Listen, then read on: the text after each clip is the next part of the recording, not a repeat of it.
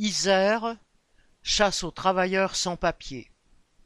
Le vingt-sept décembre, une dizaine de livreurs sans-papiers ont été arrêtés par la police alors qu'ils attendaient des commandes devant des restaurants de quatre villes de l'Isère: Grenoble, Voiron, Bourgoin-Jallieu et Vienne. Ces opérations menées simultanément et baptisées Uber Eats par la police se sont apparentées à de véritables rafles.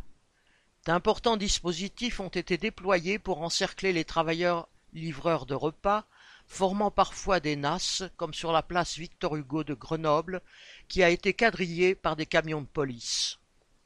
Les travailleurs, arrêtés et menottés comme des délinquants, ont été emmenés en centre de rétention à Grenoble et Lyon, ou placés en garde à vue. Leurs outils de travail, des vélos, ont été confisqués. Des obligations de quitter le territoire français, OQTF, ou des interdictions de retour en France, IRTF, leur ont été notifiées. Selon le procureur de Grenoble, à l'origine de cette infâme opération, il s'agirait de montrer que ces travailleurs sont citation, gravement exploités par ceux qui leur sous-louent leur licence.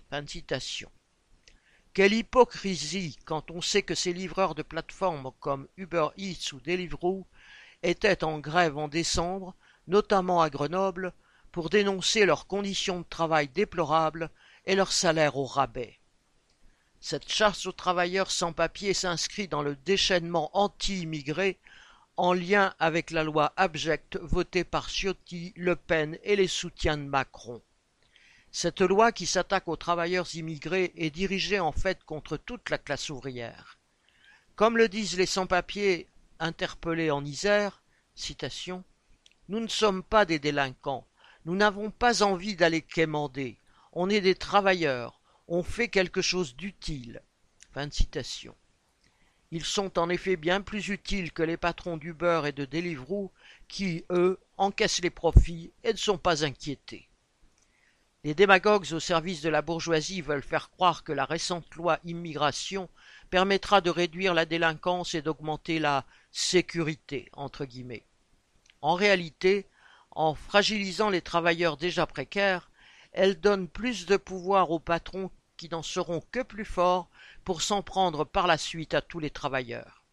C'est une logique bien connue dans chaque entreprise où le patron divise entre travailleurs en intérim, CDD et CDI, entre ateliers ou, grâce aux coefficients attribués aux uns ou aux autres, il ne faut pas accepter la division entre travailleurs, ni le harcèlement policier et l'expulsion des travailleurs sans papier. Marlène Stanis